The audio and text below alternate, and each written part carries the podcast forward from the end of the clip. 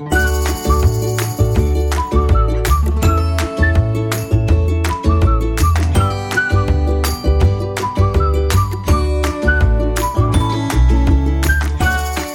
Nouvelle-Aquitaine, on a la garantie de pouvoir bien manger et choisir un produit de qualité, de saison et de proximité, c'est même être certain de mieux manger. Il y a de quoi faire entre la fraise du Lot-et-Garonne, la Belle Rouge, le jambon de Bayonne IGP, la pomme du Limousin AOP, on est certain de trouver notre bonheur n'importe quand dans l'année, de manger mieux pour nous, pour notre bien-être, pour la planète et pour nos producteurs. Et c'est justement à la rencontre de ces producteurs que notre série vous invite. Qui sont ces femmes et ces hommes? Comment leurs produits sont-ils conçus? Quelle est l'histoire? Derrière tout cela.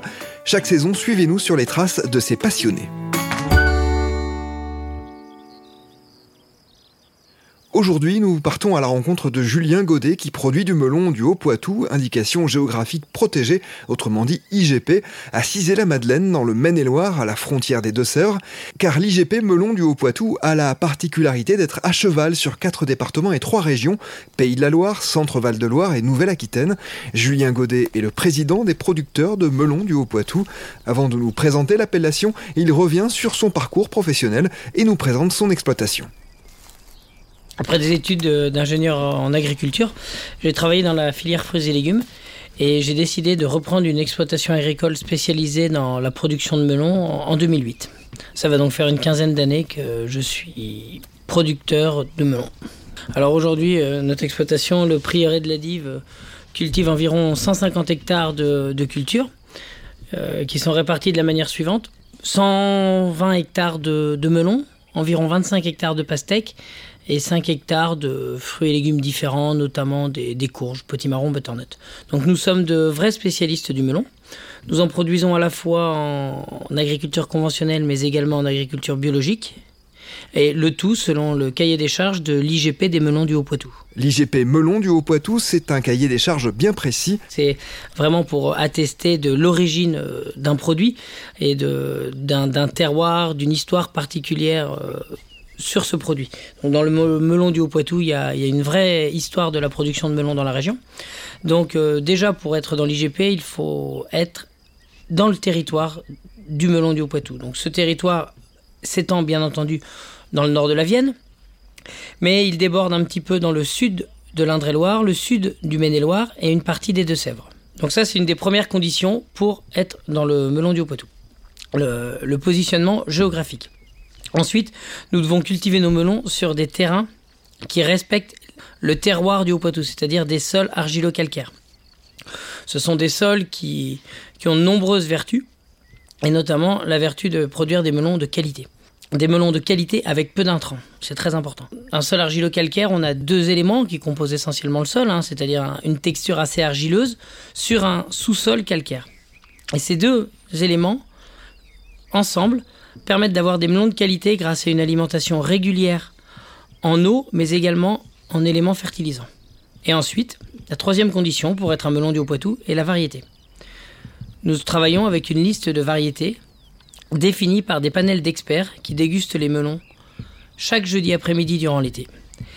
Une fois que je suis sur une parcelle au Poitou, dans le territoire du Haut-Poitou, et que j'ai une variété reconnue pour ses qualités gustatives, je peux être un bon melon du Haut-Poitou. L'appellation IGP a été obtenue il y a 25 ans, une belle reconnaissance pour les agriculteurs concernés. D'avoir une appellation euh, comme une IGP en 98, ça a d'abord été une, grande fierté pour le collectif de producteurs qui était parti dans cette démarche un peu folle d'obtenir une certification IGP euh, en 1992. Et euh, aussi, ça a été une reconnaissance auprès de nos clients professionnels, comme quoi dans le Haut-Poitou, on a vraiment un produit de qualité. Un melon de qualité. Le melon du Haut-Poitou se distingue d'autres melons produits en France par son goût, mais aussi par d'autres propriétés bien utiles à l'heure où les consommateurs s'inquiètent de l'utilisation des ressources et notamment de l'eau. Aujourd'hui, euh, il se produit des, bons melons euh, beaucoup d'endroits en France, mais euh, la, chance que l'on a dans le Haut-Poitou, c'est vraiment de pouvoir produire un, melon avec peu d'intrants, que ce soit en termes de fertilisants, en termes d'irrigation, puisqu'on arrive à,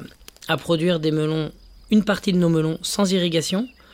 Et quand on les irrigue, on les irrigue peu. Donc ça vraiment, on a un, terme d'environnement, on a quand même un melon euh, vertueux. Et ce, grâce à nos sols argilo-calcaires. Hein. Et ce sol argilo-calcaire, le, calcaire, ça, ça, aide un peu à structurer la chair du melon. ce qui veut dire que ça nous donne une chair à la fois ferme et juteuse. Et c'est vraiment ça la, caractéristique d'un melon du Haut-Poitou. C'est d'une part des arômes, un bon taux de sucre, mais c'est surtout une chair à la fois ferme et juteuse. Il y a parfois une petite confusion du côté des consommateurs et ce podcast est l'occasion de clarifier ce point. Un melon du Haut-Poitou IGP correspond donc au cahier des charges déjà évoqué, mais ce n'est pas du tout le cas d'un melon dit charentais qui désigne là non pas une appellation mais une variété de melon. Oui, alors c'est vrai que le melon charentais ne, correspond pas à, une région de, production mais correspond à un type de melon. Hein. C'est le melon tel qu'on le connaît et tel qu'on l'apprécie en France. Hein.